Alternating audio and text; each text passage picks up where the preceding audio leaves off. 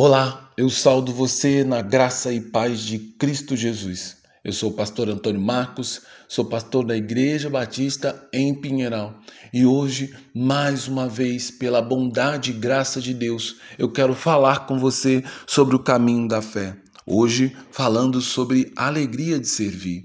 Jesus foi um mestre por excelência, mas também foi alguém que demonstrou uma alegria de servir. Para isso, eu quero ler o texto que encontra-se no Evangelho de João, no capítulo 13, versículos 5, 12 ao 14, que diz: Em seguida, Jesus pôs água numa bacia e começou a lavar os pés dos discípulos, enxugando-los com a toalha que estava cingido na sua cintura. Depois de lhe ter lavado os pés, Jesus pôs de novo as suas vestes e, voltando à mesa, perguntou-lhes: Vocês compreendem o que eu lhes fiz? Vocês me chamam de mestre e senhor e fazem isso muito bem, porque eu sou. Ora, se eu, sendo senhor e mestre, lavei o pé de vocês, também vocês devem lavar os pés uns dos outros. Diferente da igreja do passado,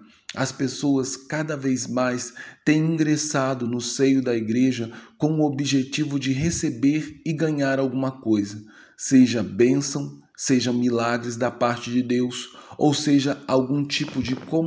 comodidade por parte da igreja. Na verdade, o verdadeiro motivo que deveria fazer com que um indivíduo fizesse parte da igreja é o fato de que ele, de que aquela comunidade representa o próprio corpo de Cristo, junto dos demais irmãos. O verdadeiro homem e mulher de fé tem um encontro transformador com Jesus, tem a oportunidade de adorar a Deus e de lhe prestar culto coletivo, de forma que o Senhor tenha imenso prazer e alegria por meio de sua sincera manifestação de gratidão a Deus por tudo que ele fez, em especial pelo seu sacrifício na cruz do Calvário. Sendo assim, um indivíduo que busca fazer parte de uma, de uma comunidade de fé não deve fazer movido por aquilo que pode receber ou qualquer tipo de comodidade que a igreja lhe possa proporcionar, porque a obra que Jesus operou na do Calvário já é maravilhosa o bastante para produzir um contentamento e felicidade no nosso coração para a vida inteira. Assim, somos lembrados na narrativa descrita acima que o verdadeiro caminho da fé não é percorrido sozinho, mas é um caminho especial que o fazemos ao lado de outros homens e mulheres de fé, assim como nós tiveram um encontro com o Senhor e Salvador Jesus Cristo e, tendo se arrependido de seus pecados, passaram a viver em santidade de vida junto de outros irmãos, naquilo que chamamos carinhosamente de igreja, ou seja, a assembleia daqueles que foram santificados pelo Senhor. Também podemos aprender, através das palavras e gestos de Jesus, que o verdadeiro caminho da fé não somente nos faz ser parte da Igreja de Cristo, mas também nos conduz a desenvolver uma humildade que é proveniente do caráter do próprio Cristo.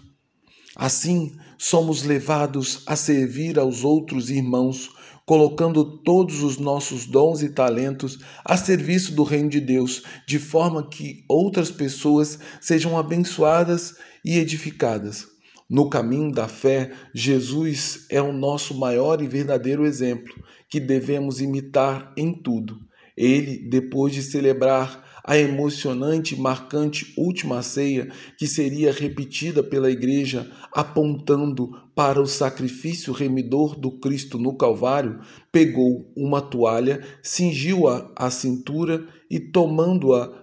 uma bacia com água, surpreendentemente passou a lavar os pés de seus discípulos, num gesto de extrema humildade, que simbolizava a disposição que deve haver em todo homem e mulher de fé que foi alcançado pelo amor e pela graça de Deus revelada na pessoa de Jesus Cristo. Alguns discípulos se sentiram incomodados com o gesto de Jesus. Pedro chegou a rejeitar a manifestação de amor e cuidado de Jesus para com seus irmãos de fé. Porém, Jesus afirmou que aquele que não está disposto a ser servido e a servir a outros irmãos de fé não pode ter parte com ele e, consequentemente, não foi alcançado pela verdadeira salvação que provém de uma fé daquele que fez Jesus não apenas como seu Salvador, mas também o seu Senhor. Então, esta disposição a obedecê-lo e a imitá-lo em todos os seus gestos e palavras deve permear o coração de cada homem e mulher que anda pelo caminho da fé. Sendo assim, o verdadeiro caminho da fé envolve a disposição de servir ao próximo da mesma forma como servimos ao próprio Deus, pois o caminho da fé nós fomos chamados a ter a mesma humildade de Jesus, que, embora sendo Mestre e Senhor, lavou os pés dos discípulos. Cada indivíduo que crê em Jesus também deve seguir o mesmo exemplo e o mesmo caminho. Por isso, eu convido você a andar pelo caminho da fé, onde servimos a Deus e ao próximo como Jesus serviu e abençoou toda a Igreja de Cristo. Por isso, a minha oração é que o Senhor Jesus possa nos ensinar a ter prazer e alegria em servir aos outros, assim como devemos ter prazer e alegria em servir o próprio Deus em nome e por amor de Cristo Jesus. Agora que o amor de Deus Pai,